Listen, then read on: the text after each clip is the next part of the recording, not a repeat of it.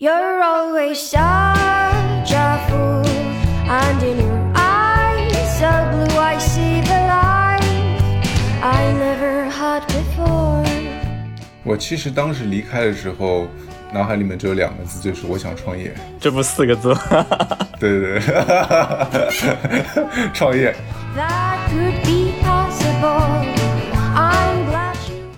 八年四月份出现了一个事儿，让我特别大的触动。我那次去参加了一个上海的这个零售展，我跑到人家的这个厂里面，发现所谓的智慧零售，当时百分之九十七的展商都在做一件事，叫无人柜。我就突然觉得这个市场已经没有机会了。我们最近有一位同事，他刚离职，他呢去创业了。当时也有很多人问他，今年又是疫情，资本又是寒冬啊，你怎么就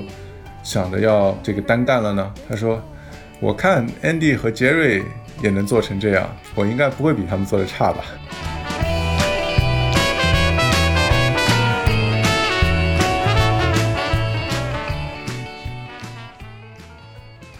欢迎来到 B P B B 啊，这四个字我们后期会换成我们确定下来的播客名字。然后我是高健，然后安迪也跟大家打个招呼吧。大家好，我是 Andy。这档播客呢是由我和安迪共同主持的泛商业话题的播客。呃，我安迪呢曾经是在麦某西这一家世界顶级咨询公司的同事，然后我们先后呢都从咨询公司出来，然后再进行创业，目前依然在创业中。呃，我在上海啊，不对，我怎么还在上海？我在我在北京，呃，我我现在正在北京，然后安迪呢在杭州和上海。顾名思义嘛，这是一档关于商业的播客，但是我们说了泛商业，说明它的话题也会相对的比较广泛。呃，我们会聊一聊，比如说我们看到一些商业事件，也会聊一聊我们在从咨询公司到创业公司过程中的呃关于创业的一些心得，然后也会分享一些商业知识。呃，我们后期呢也希望会邀请一些嘉宾、一些朋友来聊一聊他们的职场也好、创业也好的一些经历。但这是第一期节目，我们也不知道后续会聊成什么样，所以现在还是一个很开放的态度。呃，然后前两期节目呢，还是会有很多听众对我们两位主播都不怎么了解嘛，所以前两期呃我们会先从自己的故事来开始进行分享。今天呢，主要是呃来聊一聊安迪。安迪，你要不先做个简单自我介绍吧？好的，好的，好的，谢谢高健哈。这个大家好，我是陈安迪，叫 Andy 就好。那我现在是这个维沃匠心的联合创始人。我我简单介绍一下我我自己的一些这个履历哈。呃，我呢之前大学呢是在美国本科和硕士都在美国念这个金融和管理。那回来之后呢，我就做了四年的管理咨询啊。我在 IBM 做战略咨询师，大概一年的时间。后来在麦肯锡这个两年半到三年啊，主要是在这个麦肯锡的数字化啊这个团队。那这个时候也是跟高健成为了同事。那后来呢，我在一七年的时候就出来创业啊，当时的一个很大的浪潮就是新零售。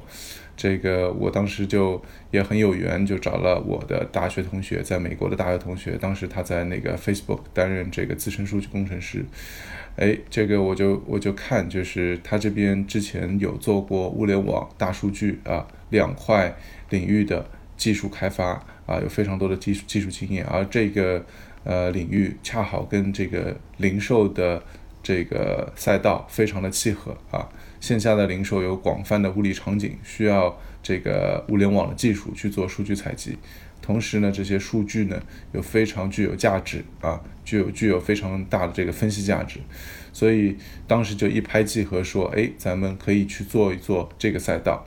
啊，其实最早的时候也是两眼一摸黑啊，没有没有具体的产品，没有具体的客户啊，也没有非常非常清晰的方向。但我们就这个出来，这个就想着这个，就就就有一股就有一股这个蛮蛮劲，就就自己就出来了。然后从最早的开始写 BP，去敲投资人的门啊，去看看这个呃有没有拿到这最早的一笔 funding 啊，到现在啊差不多两年半三年的时间，公司已经发展到啊目前一百二十号人、一百三十号人，差不多在 B 轮左右的一个规模。基本上就是这样的一个一个一个一个经历啊，听下来还是非常鼓舞人心的一个消息，就感觉也两年半三年的时间做的真的挺好的，挺顺利的。哎，但是我我觉得有点意外，就是刚听你讲你们开始创业的时候。呃，你你说当时想法其实也不是很成熟，大家出来之后再来想写 BP 啊，然后找投资人啊这样的情况，嗯，因因为我记得就是你开始创业的过程，呃，那个时候我们就经常在一起聊天嘛，然后也会聊这个创业项目嘛。我以为你离开的时候就已经准备的非常好了呢。我其实当时离开的时候，脑海脑海里面只有两个字，就是我想创业。嗯，其其实这不四个字，其实就是这种。对对，创业。OK，四个字，我想创业。然后我就基本上就就离开麦肯锡了。当时其实没有太多想，也没有太多纠结，因为我我自己的这个直觉就觉得，呃，我处在当时这个阶段吧，呃，工作四年五年，赶上这个时代啊，确实应该趁着这个年轻的时候出去闯一闯啊。这是我当时特别特别单纯的想法。那那最早的时候，其实我大概会有一个方向，就是创业创什么。第一个就是技术类的，一定是有这个比较强的这个技术积淀的。第二个呢是跟这个行业紧密紧密结合的这么一个类型的公司。那么具体选什么样的赛道？那么当时就是刚刚也也也简单讲了，就是这个零售这个赛道和当时的 IOT 和这个 AI 其实有非常多的契合场景，但是这个事儿呢，其实只是一个大的感觉啊，具体在这个里面做什么啊，我们当时也脑补了很多的方向啊。这个最早的时候，我们希望通过这个做摄像头啊，去采集门店的消费者的行为，给门店的零售啊出报告、出建议啊，有点像一家基于数据采集之后的数据分析公司、数据分析和数据咨询公司啊。嗯。后来我们很快就发现这个不那么 work 啊，因为这个零售客户，第一个它的价值闭环比较长啊，你的这个数据采集之后，要真正的变成。呃，实际的商业价值中间其实有大量的这个这个执行环节你是不可控的。比如我这个建议给到客户，客户能不能执行？啊，就跟我们做咨询公司一样啊，给到客户的方案，客户执不执行？啊，执行的好坏都会影响这个最后的商业价值。但但第二个呢，就是当时确实零售整体的客户他们的。呃，这个呃，某就是大的环境呢，一般啊，尤其是线下的实体零售，所以他们的付费意愿呢，对于这种新的模式的付费意愿，其实也是这个这个比较谨慎的啊，比较谨慎的。所以我们就很快就就在想说，哎，呃，这个做什么呢？那么第二第二个这个第二个点，当时迎面而来的就是做无人。无人解决方案，无人这个感觉那个时候什么无人零售啊、无人货架啊这些还挺火的，对吧？嗯，是的，是的，是的。呃，我记得特别印象特别深刻，就是呃，我们其实第一个签约客户是新便利，我不知道大家现在还有没有印象啊？新便利其实是一七年的时候特别特别火的一家做新零售的或做无人零售的一家创业公司，就那个星星的星是吗？对，星星的星啊，他们干的事儿就是办公室无人值守货架，嗯，就是在办公室里面铺各种值守货架。在高峰期的时候，他们说在全国有六万多个点位啊，然后呃，这个在天使在 A 轮的时候就呃，这个应该说呃非常成功的获得了最头部这个美元基金的青睐啊，这个融了不少钱。啊，所以我们当时其实是希望帮他们去解决一个盗损的问题，通过传感器去监测这个在货架在办公室无人货架的这个场景下，这个消费者的行为以及他们的盗损情况。嗯，那么这个也是我们最早瞄上这个货架这个场景的一个一个初衷啊。那么这个当时我们研发了第一代我们的智能货架啊，包括用重力感应啊，包括用摄像头啊去。去综合的识别啊，消费者在货架端的这个商品拿起啊，这个放回取拿取，包括他们的这个客流、停留等等等等数据，希望帮助像新便利这样的这个客户啊去做他们的这个盗损的监测啊。但是哎，但是特别有意思，我在四月份的时候，在一八年四月份的时候，当时我们还在研发这个事儿，但是一八年四月份出现了一个事儿，让我特别大的触动。怎么了？那那个时候我、就是我开始创业了。对，正好正好赶上你你创业对吧？对正好赶上创业。那发生了什么事儿？对，呃，我那次去参加了一个上海的这个零售展。嗯四月份因为新零售刚火，所以上海的零售展非常多的人，其中有一个非巨大的展厅就是智慧零售。嗯然后呢，我跑到人家的这个厂里面，发现所谓的智慧零售，当时百分之九十七的展商都在做一件事，叫无人柜。嗯包括大的像京东、像饿了么，嗯啊，中小的有一堆的呃深圳的这些硬件的厂商都在做各种各样传感器的无人柜和无人货架，就是智能的智能智能货柜和智能货架嗯啊，都是解决无人场景下的售卖问题。有些是通过重力，有些通过摄像头啊，有些通过等等等等。嗯我就突然觉得这个市场已经没有机会了。嗯，就已经竞争非常激烈了，而且你们到时候还在研发是吧？嗯对，对我当时的想法就是，第一，啊、这个事儿，啊、你要解决无人货柜的这个结算问题，它的成本是相对比较高的，嗯，因为你要精确度，你要精确到它的这个容，它的容错率极低啊，你要解决这个结算问题，它的容错率极低，所以你对这个商品识别的精准度要求很高，这是第一。第二，适合无人零售售卖的商品，毛利一般都不高。对啊都是这种高频低毛利的商品。对，那么从这个商业模型来看呢，你其实是用一个很相对比较昂贵的技术去解决一个低毛利产品的问题，它本身的这个对于你这个技术的 margin 管理的要求就很很高啊，这第一。第二，啊、我当时看了那么多的公司，我发现这件事情的核心是硬件能力，你能够除了技术能力以外，很重要的是硬件能力，你能够多多大程度上管控好你整个这个硬件货柜整体解决方案的成本、模块的可靠度。那这一块其实真正掌握这个硬件核心优势的，其实是深圳的那些产业链公司，啊，传统的硬件公司。嗯，就做传感器啊这些的是吧？嗯对，反而像我们这种这种新型的科技公司，在这块其实并没有很强的优势、啊。这是第第二、第三点，当然就是你会发现这个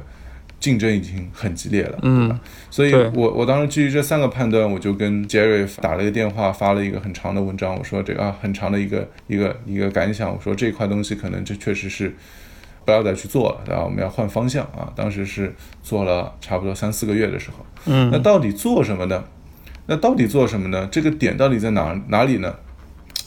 呃，我们当时就哎，等一等啊！但那个时候就已经三四个月的时候，你们都已经把那个新便利都已经签下来了，是吧？对签了一个 demo，、啊，签了一个 demo，、嗯但是到了四月份、五月份，后来新便利就出现比较重，就是这个整个市场吧，应该说整个市场就出现了。很多不太利好的消息，对吧？包括无人便利，大家投资人烧了很多钱，嗯，现在在挑战说它的呃经济模型是否能成立，嗯，有没有这种太通过过于简单粗暴的扩扩张里面的管控问题等等等等，后来就开始整个市场就开始出现巨大的波动。嗯，在另外一方面呢，我们也通过分析，我们就觉得这个事儿好像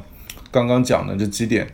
也是对我们长远来看，如果要去布局这个市场，还是有非常多的嗯挑战。那到底要做什么？接下来我们要攻哪里？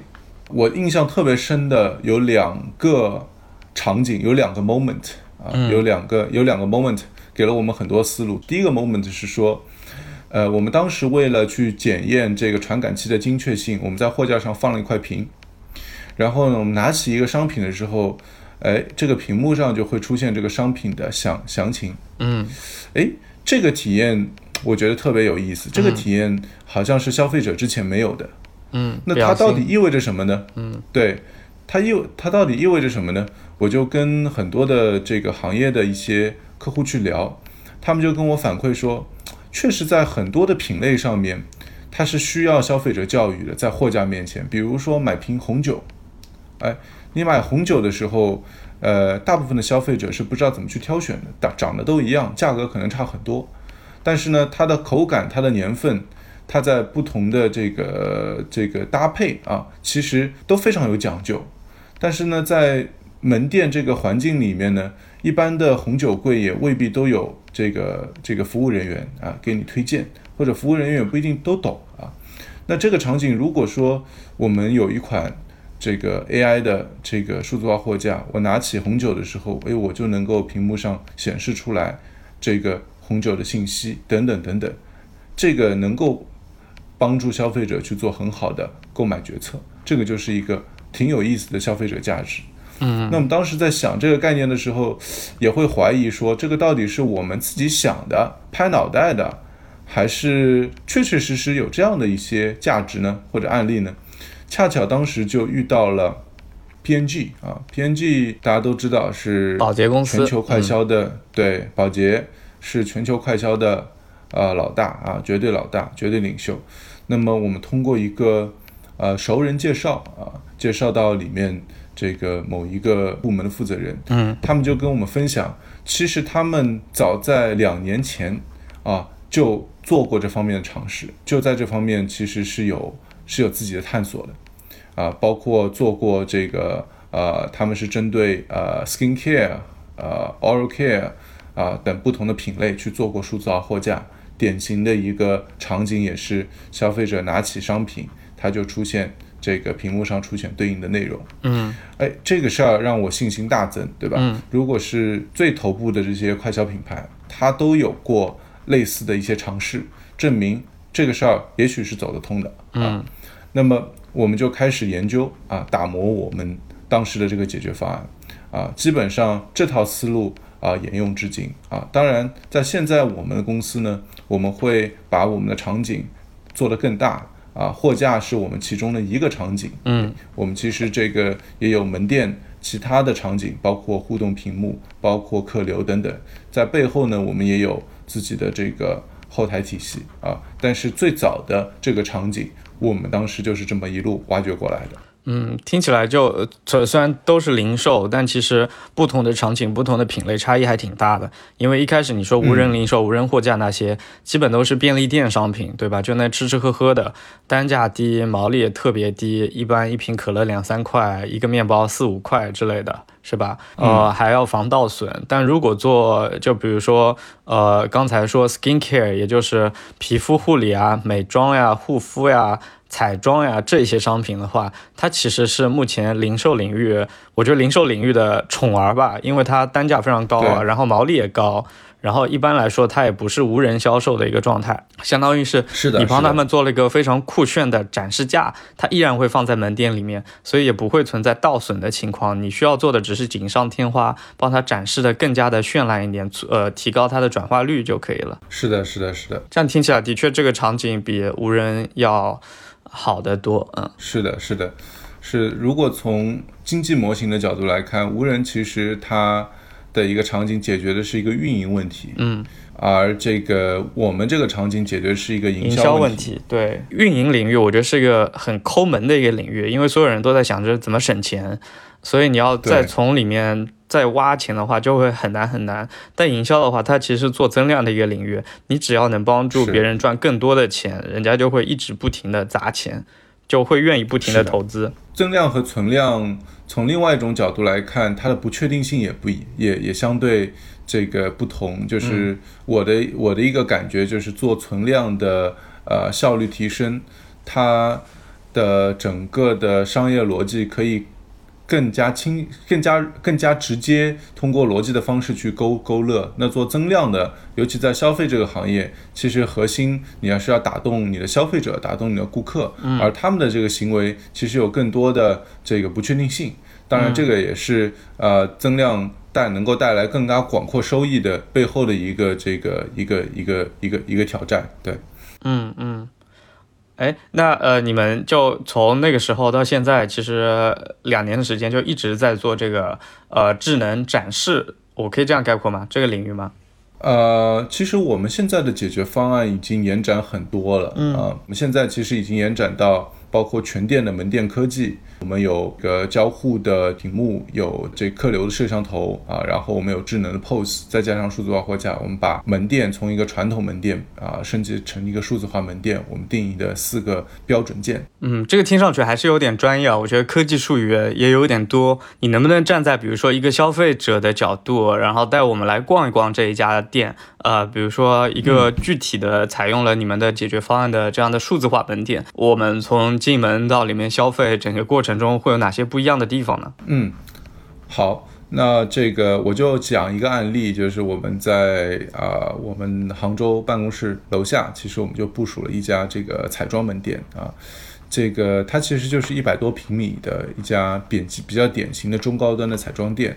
那啊我们和他们。进行了全面的合作，在这个门店里面，我们其实对这个门店做了整个的数字化的升级。那对于一个消费者来说啊，假设说你今天去逛这家店，啊，你进门的时候，哎，我我们有一个互动的屏幕，它会识别到你是否是会员啊，你可以通过扫码的方式啊，这个注册认证啊，作为会员。如果是会员的话，哎，你就能够领到一些这个会员直接的优惠。那如果不是会员啊，我我们也会给一些这个小的这个优惠券，吸引你这个进店啊，提升这个门店的一个进店率啊。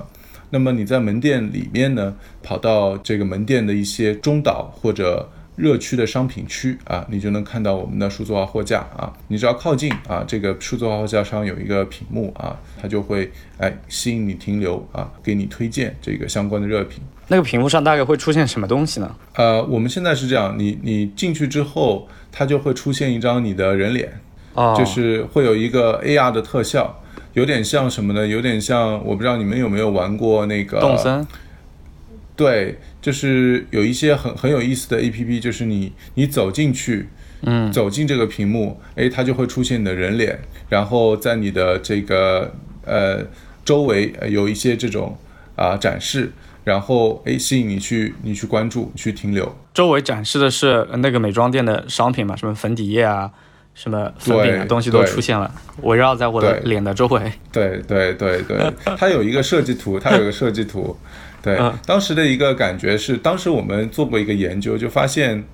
消费者什么样的这种互动是能够让消费者停留的。其中有一个非常强的互动，就是让消费者看到自己的脸，嗯，让消费者看到自己的脸，这个天然就能提提升消费者在这个货架面前的驻足率。哎，那会不会有消费者觉得被冒犯到啊？目前来说，我们其实没有遇到过消费者觉得自己被冒犯的，因为我们做的这个这个设计会比较的会比较的这个 friendly，会比较的这个亲和力，包括做了一些美颜啊，做了一些美颜，做了一些这个特效，对啊，这个瘦脸啊。对吧？就是这样让消费者觉得，哎，这个这个挺好的啊。这个这个店现在在这个店现在在杭州，杭州，在杭州。对对对，可以说是哪个店吗？因为我去杭州的时候也可以去逛一逛。黄龙万科中心的 Beauty Libra。好，到时候我去看一看。黄龙万科中心的确是做的挺好的，我觉得听起来像一家 美妆科技企业，就是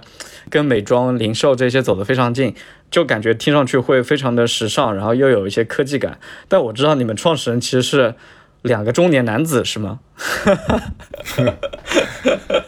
你们创始团队是什么样一个团队啊？现在做的如此时尚的炫酷的工作。我我们创我们创始团队是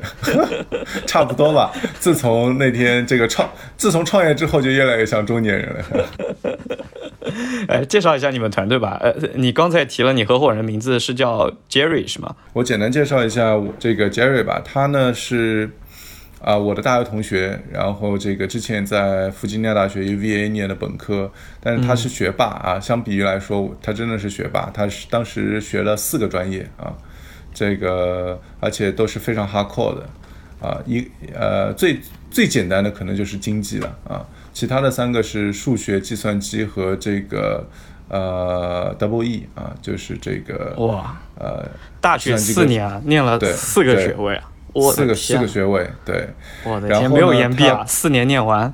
没有没有年毕，四四年念完，然后 GPA 差 GPA 将近三点九吧，对，哇塞，真的超级学霸了。他毕业之后呢，先是想走上一条学术的道路，所以他去了这个加州理工，嗯啊，去加入他的一个叫计算神经计算神经博士啊这样的一个学位去念这个去读博啊。那但是这个可能也是不幸中的万幸吧，他的这个导师呢，呃，在那边两年之后啊，出去创业了啊，他突然没有导师了啊，所以他就想，哎，我到底还要不要把博士念完呢？他后来就决定说，我拿一个硕士吧，我先去哈佛做一年研究啊，去去哈佛商学院去研究一下这些 consumer psychology 啊，在那个 marketing department 下面。从哈佛离开之后呢？他就面临两个选择，一个是继续啊在哈佛、在 U Penn、在耶鲁这样的这个商学院去念 DBA，就是啊工商管理博士啊，继续攻读这个这个学位，还是他拿到了一个 Facebook 的 offer，是去这个 Facebook。那这个他后来就选择后者啊，他觉得这个可以去尝试一下。嗯，那这个也是这个这个当时我后来会找到他的原因啊，如果他在。那些商学院呢，我估计也找不到他了，对吧？他继续接念他的博士啊。对，这个是 Jerry 的背景。哎，那你们公司的就第一到第五号，呃，怎么说成员吧？当时是怎么加入的呢？其实最早的一到五号，除了我以外，其他的都是工程师啊，都是 engineers。那这 engineers 是怎么找来的呢？呃，主要当时有两个渠道。第一个渠道呢，就是我们和浙大其实有非常紧密的合作，就是浙大的一些这个比较优质的应届生，或者是毕业之后，哎，可能工作一两年、两三年的这些，也想去找一些相对创业公司方向的这么一些这这个工程师，哎，我们就可以经人介绍这个加入我们啊，主要是这是这个渠道可能占到了。啊，百分之七十到八十。另外一些呢，就是我们也是托托熟人会介绍。其实当时我跟高健还聊过，对吧？还把那个当时在那个这就是林谋嘛，格林生酮的你那位朋友啊，介绍给我啊。嗯我们当时其实也也也一起合作过。其实当时虽然说负碳是五位，我们大概有。二十多位 part time 啊，有很多是 part time，就是帮我们在就就可能一周二十个小时啊，帮我们在开发。对，明白。哎，当时浙大这条线是怎么牵上的呀？呃，这个是 Jerry 他在美国的时候，在加州理工读博的时候，和浙大的某一个教授他来 Caltech 做访问学者，大家就关系不错。对对对对对。嗯，呃，因为当时跟我说你要搬去杭州嘛，我我还挺惊讶的，因为其实我就觉得你，哎，你怎么去了我的大本营？对，杭州政策还是杭州的政府政府政策还是相当不错的。哎，你们是在杭州的哪个位置呢？现在？我们最早是在梦想小镇啊，嗯，就是在很西边的地方。对，那个地方怎么样？那我还挺好奇那儿的，我我那个去玩过一次一两次的。我还其实挺怀念那边，就是最早的时候，这个找办公室嘛，找办公室就发现这个余杭啊，就是应该这个杭州的非常非常西面的这这一片啊，离阿里也很近的啊，这一片其实是有一个这个创业比较成熟的这个创业园，那么他们当时那块地的统称叫梦想小镇。对，那当时其实这个有一些小的梦想小镇里面，还有一些小的这个区域啊。我们当时的区域叫天使村，可能就是天使村，可能是最早的那些公司都在天使村。嗯，所以我们就在天使村里面，这个当时找了一个所谓的加速器吧，其实那个加速器老板就他一个人啊，就是他们整个加速器他一个人，然后就说，哎，这块地是我的啊，我跟政府拿下来的，然后可以非常非常便宜的租给你们。这个或者说免租给你们，就收一下水电煤，啊，这个我也可以帮你介绍一些资源啊啥的，就帮我们找了一个空间，我们当时就找了大概两排吧。两排差不多二十个工位啊，就在那边开干了。然后我当时还在杭州周围还住租了一个这个公寓啊，就每天去 去那边上班。在那边待了多久啊？差不多十个月左右。然后我们就搬到黄楼万科了。感觉怎么样？就是这样一个从村里进城的这个过程，你还喜欢杭州吗？确实是从村里进村，进进城。我记得当时特别清楚，因为我我家在上海，我每次去天使村，从杭州东站。要到那个地方，一两个小时吧，一个半小时，对，一个半小时。如果是坐飞机，比如说从北京回回杭州啊，这个到萧山萧山机场过去，那基本上两两三个小时，对，就对对，那基本上 就是就是一个从村里到锦城的感觉。对，但我还是蛮怀念那边的，那边这个整个大家啊都是创业公司，然后嗯，整个生态比较比较完善。最重要的是，就那那那段时间，你是能够感觉到，就是说整个团队从最小的可能五个人到六个人，到一个六十个人、七十个人这样一个规模，它的一个它一个增长的一个速度，就呃，我觉得这种感觉就是你从五个人到六十个人、七十个人，可能从七十个人到呃，比从七十个人到两百人的感觉可能还要还要强烈，对，嗯嗯。嗯，呃，我们再来说说融资这方面的问题吧。因为刚才也听了你们的呃产品啊，你们的服务啊是怎么一步步做起来的，你们团队是怎么怎么做起来的。钱这一块对创业者来说也是一个很关心的问题嘛。那这块的节奏你们是怎么把握的呢？你们是呃刚刚出来的时候，从麦肯锡辞职的时候就已经拿到了钱吗？没有，没有，没有。呃，每一次融资其实都是一段非常有意思的经历啊。嗯，就是说，对于 对于一家创业公司来说，啊，尤其在 B 轮之前，我我就就就基本上就是融得到，你这个公司就继续往前走；融不到，这公司就就没有了，就解散了啊。其实就是这么一个挺残酷的事儿啊。那我们到现在其实经历了大概有。四轮四轮左右的融资，呃，我挑几段蛮有意思的经历呗。第一次融资的时候啊，当时我跟 Jerry 呢，这个拿着这个，因为大部分的这些机构都在北京的东三环啊，就是朝阳那块啊，就是东二环二环到四环之间啊，大部分的这个 VC 都在那边聚集，都在那边待着。那我就跟 Jerry 两个人。这个其实当时啥都没有啊，大概在八月份的左右，我五月份离开，八月份左右，九月份开始这个路演啊，就一家一家的去敲那些投资人的门，哎，问他们要钱啊。这个当时的感觉呢，因为杰瑞喜欢背这个黑包，我也喜欢背这个黑包，就感觉就是两个人背着两个麻袋去装钱的感觉。这个，然后一路一路一路一路敲过去，嗯。这个我们也算赶上一个好时机啊，因为呃，这个一七年的时候呢，当时新零售确实特别火，而硅谷呢创业，包括两个人，这个大家还是觉得说，嗯，是一个很愿意去、很愿意去这个关注的这么一个团队啊啊，所以呢，其实当时连其实什么都没有的情况下，我们就我们就往前往前去冲了啊。其实也是有挺多的这个 来往往返和波折，因为第一次融资，第一个到底拿多少钱，第二个出让多少股，第三个找谁来拿，中间会有非常多的 option 啊。就第一次融资的时候，当时我们就有三个 option，第一个呢是这个一家一家天使的基金啊，他给了我们一个还不错的 offer 啊，但是他专投天使的钱没有那么多，但是给了我们一个还不错的 offer。第二个呢是有一家上市公司，他们的老板觉得跟我们挺互补的，他愿意给一部分钱，给一部分的订单啊，就是说，哎，我可以承诺你这个一年内我给你多少多少的生意啊，嗯，那么这是第二种啊，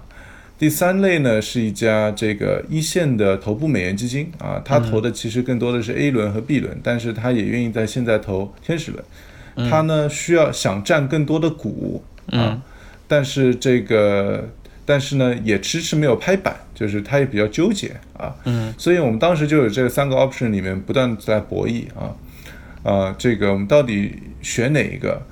啊，这个通过哪一方去 leverage 另外一方，这个能够拿到更好的 deal？这中间其实是一个挺有意思的过程啊。那最后其实我们选择的其实是。天使机构的那那家融资，我们觉得综合来说，我们觉得这个无论是 chemistry，还是这个整个的 offer，整个的 deal，可能都是当时最最匹配的。嗯，这是你们第一笔钱是吧？这是我们第一笔钱。那回过头来看呢，其实可能这也是最好的 option，因为当时如果选了上市公司，那基本上啊，他们的想法就是你就是他的一家，未来就可能就是他的一家子公司或者是他的一个团队啊，嗯，就是一个团队而已。啊，你其实没有太多的自主发展的空间，对吧？嗯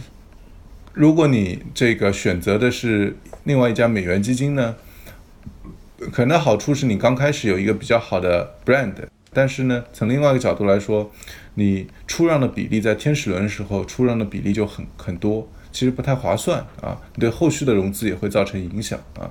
所以综合来看，其实我们当时选选择的这这个这个 option 还是比较正确的，对。哎，那后来几轮融资呢？分别是什么样的节奏？呃，我我后面第二轮融资其实是在第一轮融资差不多解 close 六个月之后吧，我们就开启了第二轮融资。呃我觉得融资其实很多时候也是非常看看缘分的。我们当时嗯 pitch 了一家机构啊，这家机构正好他们的 founding partner 也是 Facebook 最早的华人员工啊，这个就跟 Jerry 很快能够建立起这样的 chemistry 啊。第二呢，就是我们这个事儿呢，他们还是觉得这个是有非常大的想象空间的啊。嗯它的这个切入点其实非常巧妙，确实可以和很多 Facebook 它背后的这个数据和内容的这样的一些逻辑，就就 Facebook 最强的那一块能够对应得上。那么第三呢，啊、在品牌，因为它是一个 To B 的生意，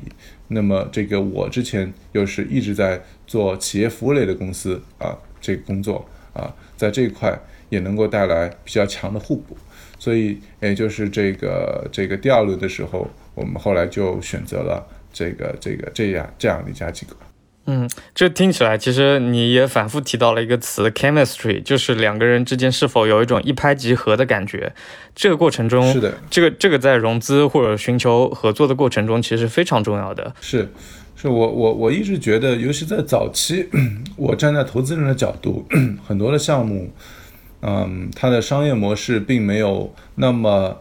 呃那么强有力的被验证，它的客户、它的 pipeline 啊数字也没有看到太多。这个其实大部分的时候就是这个 chemistry 还是。还是占据了一个比较大的这个这个这个这个这个作用啊，对，当然，这个所谓的 chemistry 它来自于很多方面，可能是背景的相似，可能是大家有一些 presumption 啊是非常一样的，比如说还是可能是大家能够聊到一块儿一块儿去啊，对于很多行业的这些观点比较相似，这些种种种种都是建立这些 chemistry 的方面上的要素。是的，所以我觉得早期的项目，呃，在早期找找钱或者找合作的时候，多多从自己的，比如说校友网络和人脉网络去找以前的，比如学校的校友呀，或者曾经在一家公司工作过的这些校友呀，这可能会是一个比较好的开始。对，这里我还是挺感激那个老农家的，对吧？就麦肯锡，他确实在 VC 圈啊、有非常广泛的这个校友网络啊，在各个的这个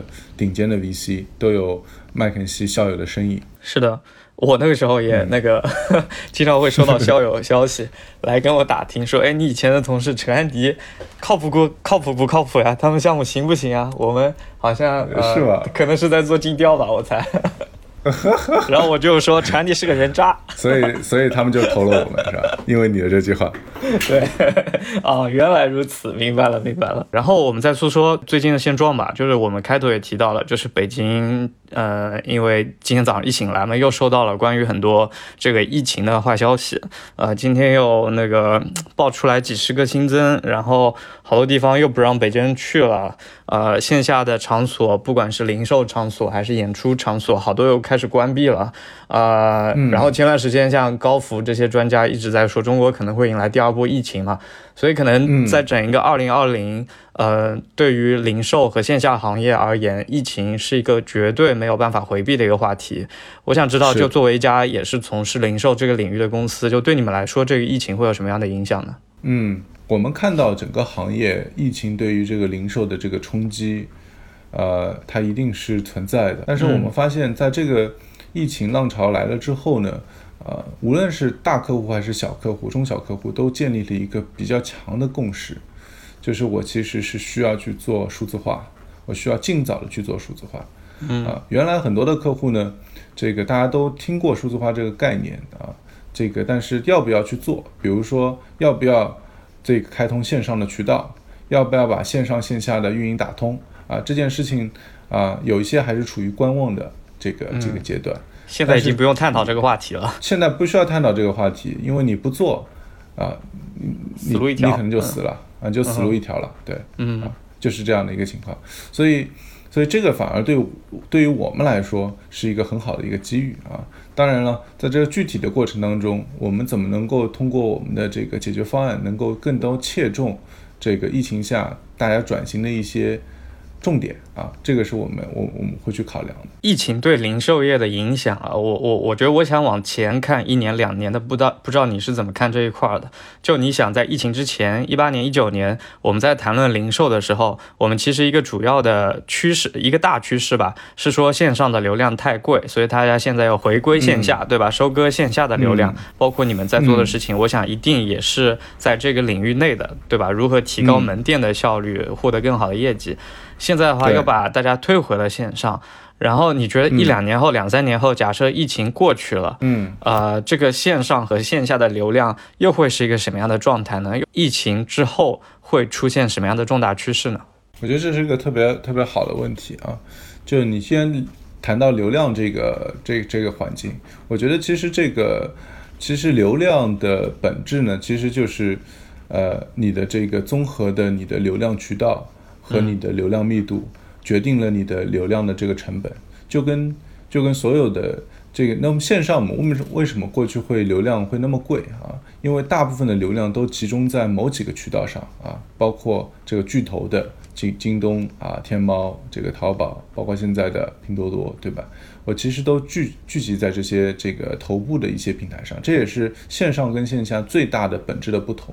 它的这个头部效应过于集中之后，它的流量一定是贵的啊。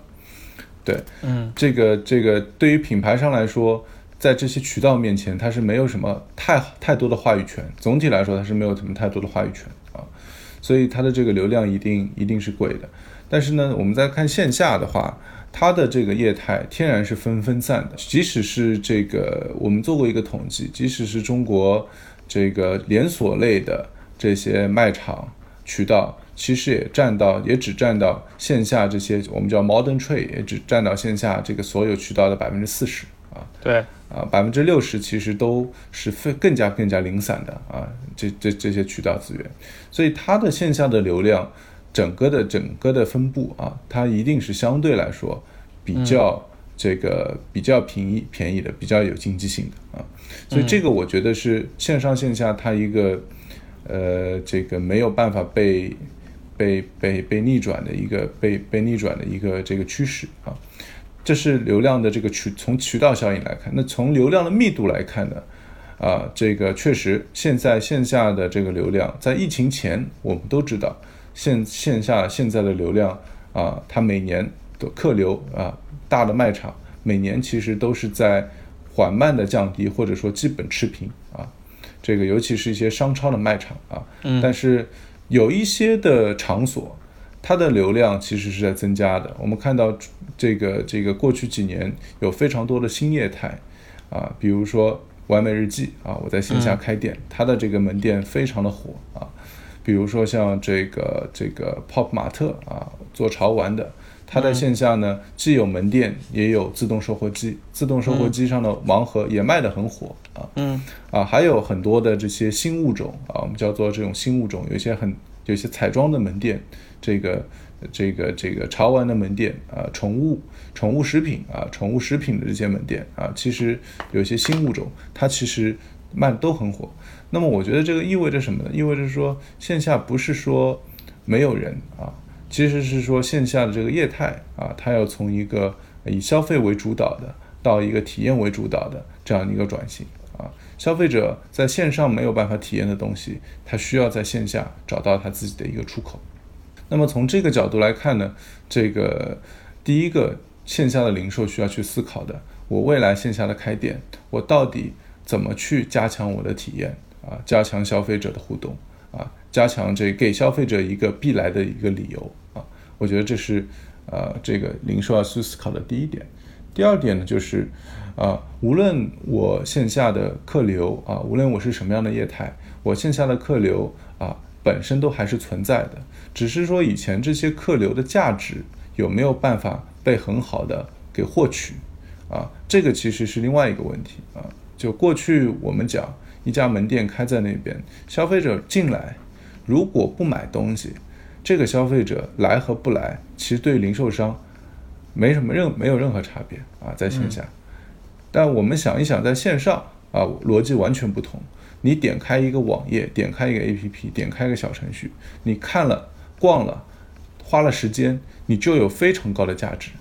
啊，你就有非常高的价值。你在这个、这个、这个、这个平平台上面，那么同样一个逻辑，我们有没有办法这个运用到线下呢？我觉得是完全有可能的。我们现在有很多的这种线下，已经慢慢的开始把消费者的流量数字化、标签化，啊。和他的线上打通来做深度的运营啊，比如说一个消费者他来了门店，这个不买也没关系，哎，我知道你来过，我知道你看过，我以后呃在线上我也可以捕捕捉到你啊，加入我们的会员，加入我们小程序，我在线上我可以捕捉到你，你这次没买，我可以在我可以下次吸引你买，或者说这个你可以线上下单，我我远程发发放。啊，发货对吧？我把你的这个离店之后的这个商机也把它给捕捉到。那么这个其实我觉得是另外一个很大的一个一个需要去思考的点，就是现有的流量啊，每天来门店的那么多的客流，我如何去深挖他们的流量价值？那么我觉得这这两块呢，其实这个呃都是我觉得未来两年这个零售还是要去不断去思考的这两个点啊。所以一个是就从零呃从从零售到体验加强体验的设计，另一个是说那部分原来被忽视的消费者客群如何去深挖他们的价值。对，简而言之就是第一个零售需要给消费者一个来的理由啊，门店需要给消费者一个来的理由啊，为什么不在线上买，你要来线下买？那么如商品已经不只是来的理由啊，更多的我相信是在体验端。对，这是第一个。第二个来了之后，啊，无论买不买，我们怎么能够深挖这些客群的价值？啊，只要来的都是客，这些价值我如何能够呃系统化的、这个结构化的啊这个获取到？哎，我我也挺好奇你自己现在是一个怎么样的工作和生活的状态啊？就作为一个呃创业了两年多，然后带领着一个一百多人的团队的那个创始人，呃，你现在日常会做些什么呢？呃，我这边主要负责的其实更多的是对外的工作啊，对外的工作，所以啊，这个简单来说吧，就是我差不多每天每一周的这个日程，基本上一天。从周一到周周日啊，如果不停的话，一天差不多平均四到五个 meeting，这个都是 face to face 的 meeting 啊，然后可能还有两到三个是啊电话 meeting，这个是差不多我的第一个事情。第二个事情呢，就晚上我可能会去写一些这个啊，无论是公司组织层面的。啊，在业务业务发展方向层面的啊，写一些这个文档啊，有一些文档是供我们内部的人讨论，有些文档是我自己我自己去做复盘啊，嗯，这个可能会花我两个小时的时间，这是第二第二件事情啊。那么第三件事情呢，我可能也会读点书啊，和我读读书和运动吧。听起来很不错的一个生活状态，感觉比在咨询公司健康多了的。我觉得比这咨询公司会。会健康不少，因为我觉得，呃，当然这个东西会 会波动。所谓的波动就是，呃，比如差旅啊，有了差旅，有了这个很多的中间的这些差旅之后，出差之后，它中间这个行程就会有有波动。比如常常在去年会发生的事情是，我一周可能有一些忙的时候，我一周可能要跑五个城市，每天都在不同城市出现。不同的床上睡觉，对吧？然后那个，而且常常是坐最晚的飞机到，然后第二天啊，然后第二天是开最早的会，这样的一个节奏啊。但是那个今年呢，因为也是可能也是因为疫情的原因啊，所以这样的一些这个出差的计划暂时暂时被搁置了，所以我更有更多的时间去保持这样这样的一个这个生活的一个一个日程，对。嗯，可以把坐飞机的时间花在跟我们录播课、剪播课上面。对对对对对对，是是这样的。呃，那你接下来我们就说二零二零年吧，现在也到了年终嘛，我们来做一个下半年的展望。呃，你会有什么样的小目标，会有什么样的计划呢？可以跟我们分享一下吗？呃，其实对我们公司来说呢，这个下半年一定是这个努力的把业务更上一个台台阶，对吧？这个有各种各样的、这个说法太对内 PR 了，我想听到 personal 一点的。我我觉得 personal 的一点其实也是这样，就是因为啊对于创对于创业者来说，你也知道，就是其实公司和自己很多的目标是连在一起的。嗯，啊对，它是连在一起的。那么，其实要完成这件事情，对我个人来说，我需要有更强的呃战略战略规划的能力，对吧？对于这个整个的一个大局，我需要能够看得更明白，大势能够看得更明白，计划能够做得更加的详尽，对吧？嗯这是第一个。第二个呢，我需要这个有更好的这种我们叫做执行，但这种执行不是去只是去干活，这种执行更多的是怎么去能够呃整合资源、协同资源、整合资源，无论是内部的资源，对吧，还是外部的资源。这个才能把这个事儿给做成，对吧？所以我觉得这个也是第二个非常考验这个这个这个这个这个整合资源能力的。这所谓的整合资源，其实就是怎么能够更加提升我的段位，对吧？跟不同不跟跟各种各样的人、不同的人去打交道，然后能够达到这个我们预期的一些目的，对吧？我觉得这个其实是是第二点。那么，呃，第三点就是对我来说，我想保持体重，对吧？那个我能够 keep 这个在基本上，我我麦肯锡出去，这个这个其实是蛮关键的，就是就就基本上 keep 在一个比较好的一个体重体重范围啊。第四个，我觉得去训练体能。啊，这个这个事儿我可以多讲一点啊。嗯哼，其实不知不觉当中，我发现 创业还是很伤身体的。呃，这个是我去年特别有感触的事儿。我一七年的时候刚出来创业，我还是跑过全马的、啊，我刚跑完了四十二公里那个旧金山全马，这个我还是能够完成全马的一个一个一个一个一个刚开始的创业者。还有一个精神小伙一。九年，对，一九年的时候，我可能当时跑五公里我都挺吃力的，哇，这么就是？两年多，啊对，就是你是两年多两年都没有锻炼吗？没有，我也常常，其实时不时我也在锻炼啊，但是没有那么 discipline。然后呢，但是而且呢，出差啊，各方面应酬啊，这些可能在在不知不觉当中，其实都在不断的这个损耗你的这个这个机能啊。所以，所以这个这个今年我的一个另外一个目标就是，我至少我不说全马，我至少能够完成一个半马啊。这个这个我的体能能够完成一个半马。啊，这是我下半年一个比较重要的目标。对，嗯，好的。呃，好呀，那我觉得听了这么多的分享，对陈安迪同学的整一个呃创业的经历、创业的故事都有了一个非常清晰的了解。呃，非常感谢安迪今天的分享。我们的听众呢，我想呃，除了我们的朋友、同事之外，呃，来听这档节目的肯定也都是对创业、对商业这个话题很感兴趣，甚至未来也有创业想法的人嘛。呃，对对，我们的听众，你有什么呃？哎，我觉得说建议不太好。你有什么想说的话吗？我觉得这个呃，确实有最近有很多人问我啊，比如说资本寒冬啦，比如说疫情啊，等等等等，我要不要出来创业？是不是现在不是一个创业的好时机？嗯啊、这个类似的话题，或者说你觉得现在我未来的两三年你怎么看？我是不是需要就辞职，对吧？自己出来闯一闯啊？